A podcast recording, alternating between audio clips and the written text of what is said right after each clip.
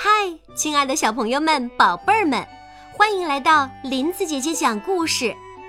今天我们要讲一个关于幽默的故事，故事的名字叫《河马帕姆租房子》。小朋友们，你们准备好了吗？跟着林子姐姐一起来听故事吧。河马帕姆有一间大房子，他和太太丽达一直想将屋子租出一间，这样家里就能热闹一些。于是，帕姆便贴出了一个出租启事。出租启事贴出不久，松鼠玛卡就来到帕姆家。帕姆大叔，我想租您的房间，行吗？玛卡说。好啊，欢迎你。帕姆很开心，帕姆的太太丽达也热情地拥抱玛卡。睡到半夜，玛卡突然大叫：“丽达太太，外面有狮子在吼！”嘘，丽达轻声说：“没有什么狮子，是你帕姆大叔睡着了。”玛卡朝帕姆的床上望去，可不是，帕姆打着呼噜，真像狮子在大声吼。第二天，玛卡对帕姆说：“对不起，我不能住在这里了，我我睡不着。”帕姆宽厚地笑了：“没关系，孩子，其实我也很抱歉。”小兔子妮妮也来到帕姆家。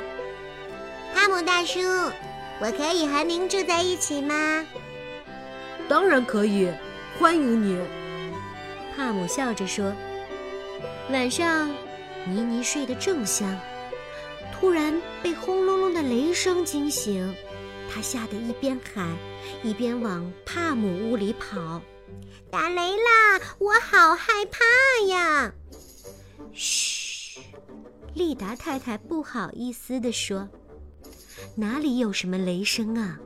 是你帕姆大叔睡着了。”帕姆大叔，妮妮揉着眼睛，原来真的是帕姆打呼噜的声音。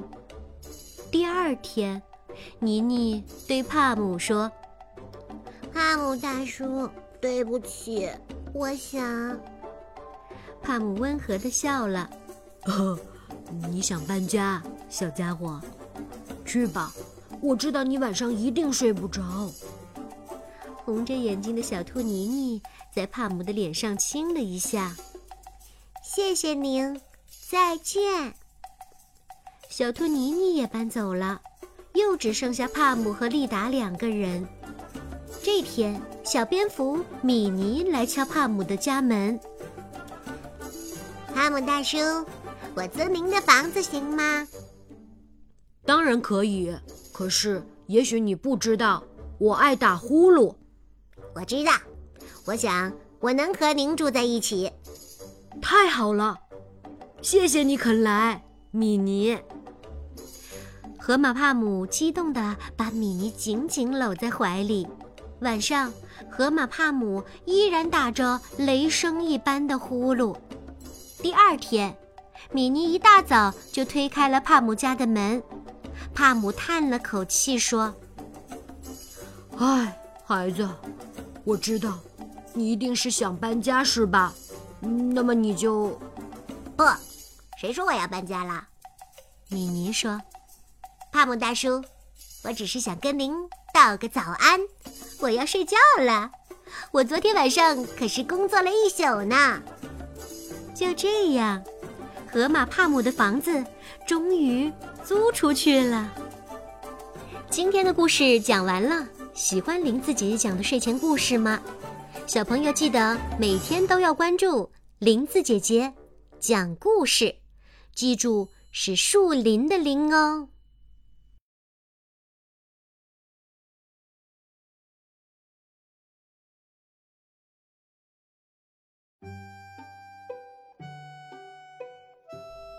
嗨，亲爱的小朋友们、宝贝儿们，欢迎来到林子姐姐讲故事。今天我们要讲一个关于幽默的故事，故事的名字叫《大肚子比格》。小朋友们，你们准备好了吗？跟着林子姐姐一起来听故事吧。蝈蝈比格最得意的事儿，就是他长了一个大肚子。因为比格听说人类常把大肚子叫做将军肚，比格骄傲极了。他趴在倭瓜花上，欣赏着自己的大肚子，像个得胜的将军一样唱了起来。我的将军肚，谁能比得了？智慧里面装，力量也不小。小蚂蚁过来了，比格拦住不放，非要和人家比比肚子不可。小蚂蚁说：“我不比肚子，我还要劳动呢。”大肚子比格并不介意，因为他已经看出来了，小蚂蚁的肚子明显没有他的大。比格便得意地说。哼，我就知道你不敢比。大肚子比格一边啃着倭瓜花，一边喝着露水。他完全不用劳动就可以得到食物，因此比格整天只知道炫耀肚子。小蜜蜂过来了，蝈蝈比格又要和小蜜蜂比肚子。小蜻蜓过来了，比格还想和小蜻蜓比肚子。小蜜蜂和小蜻蜓都有事情要做。他们不屑一顾地飞走了，大肚子比格气坏了，肚子一鼓一鼓的。竟然没有人敢和我比肚子，你们一定是嫉妒我长了一个将军肚。大肚子比格大声叫道：“他恨透了小蜜蜂和小蜻蜓。”忽然，一只水牛从那儿路过，呵，水牛的肚子好大呀，浑身的腱子肉。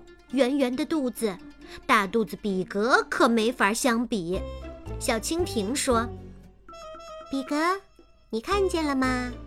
水牛的肚子才是将军肚，你敢和它比吗？”蝈蝈比格听小蜻蜓说水牛的肚子比它的大，那还得了？大肚子比格一定要跟水牛比试比试。比格一口气一口气往肚子里吸气。他想用空气把肚子撑大，比格的肚子果然一下一下鼓起来了。比格的肚子已经好大好大了，可他看看水牛的肚子，不行，还没赶上。